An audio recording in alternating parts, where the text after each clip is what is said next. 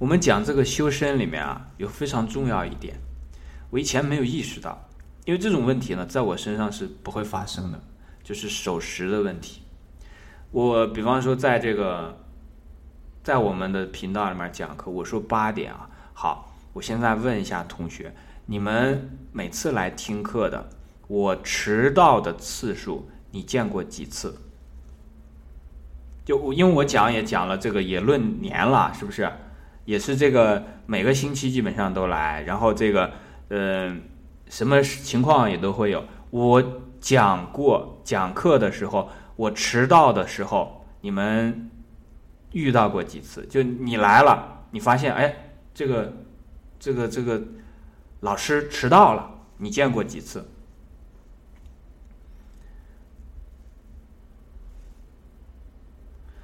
因为我讲了，从前年吧，去年到今年，我讲这么长时间，我几乎是不迟到的，我几乎是不迟到的。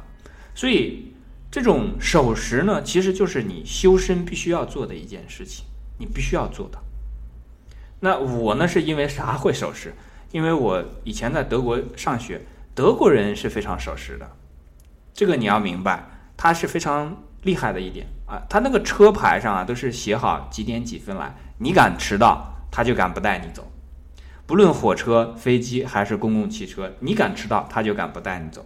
你比方说跟别人约好了，说我来你这儿跟你今天签订租房的合同，我迟到半个小时，对不起，你不用再来了。我今天到你这儿来看牙医，然后我约好了时间，他们那儿叫约一个 termin，termin 在德文里面就是一个。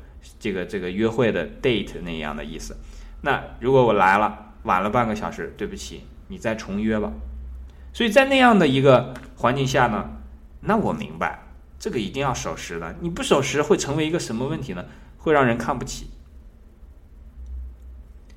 那所有在那个地方的人呢，也以不守时为耻。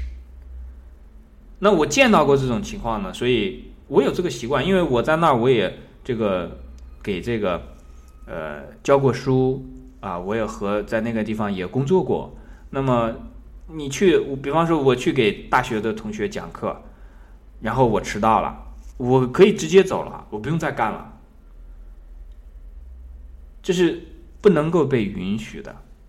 所以不用讲说是一个君子，即便是一个普通人，在做自己的修身的工作当中呢。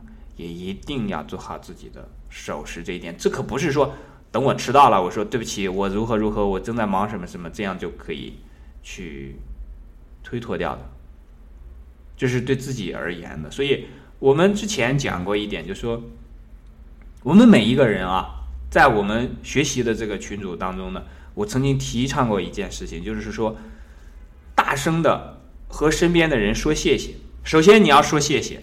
别人只要对你示好的时候，你就要说谢谢。那其次呢，要说的时候一定要大声的说出来，要说谢谢啊，这个样子，不能讲说谢谢，这个谁谁能听得见啊？是不是？如果你碰到了别人给你让路，别人给你有一点这个，他为你做了些什么的时候，只要有这样的意识，那你就要大声的。讲出这个谢谢来，哎，我们很多同学也这样做了，哎，做完之后觉得这样非常好。那我们今天把这个事情呢再重提一次。今天呢，另外一件事情就是我在那个群里专门发了一个，我就是说啊，要来的同学呢，啊，自己先报个名。其实这个报个名呢，就是让我们同学慢慢养成这个守时的习惯。一个人啊，如果连自己的时间都控制不了，那你还有什么能够管理好的东西呢？是不是？所以我们在这个地方学了，那以后在各个地方去做的时候啊，就要做到。你其实久而久之，你会去，你会在这种事情当中会发现啊，这虽然是小事，但实际上真正的这种事情啊。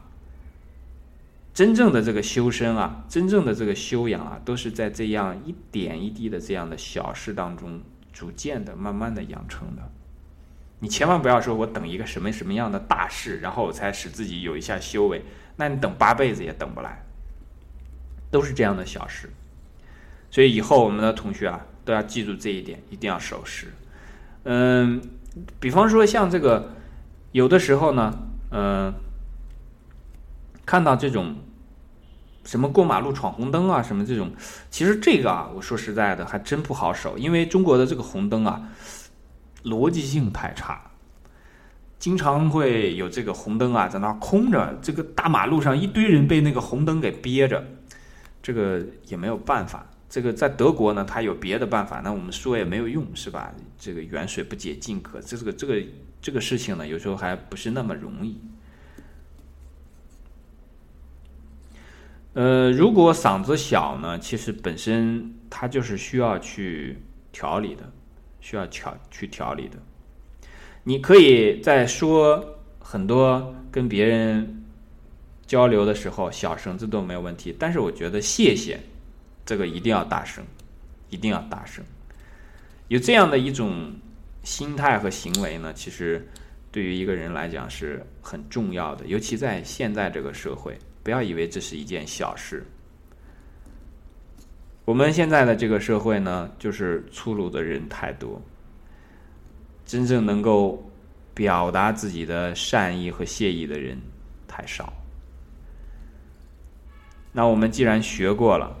如果连这么简单的一个小事，你认为他对了，应该做都做不到，那你还能做到别的什么事情呢？是不是？好，这段我们就讲到这儿。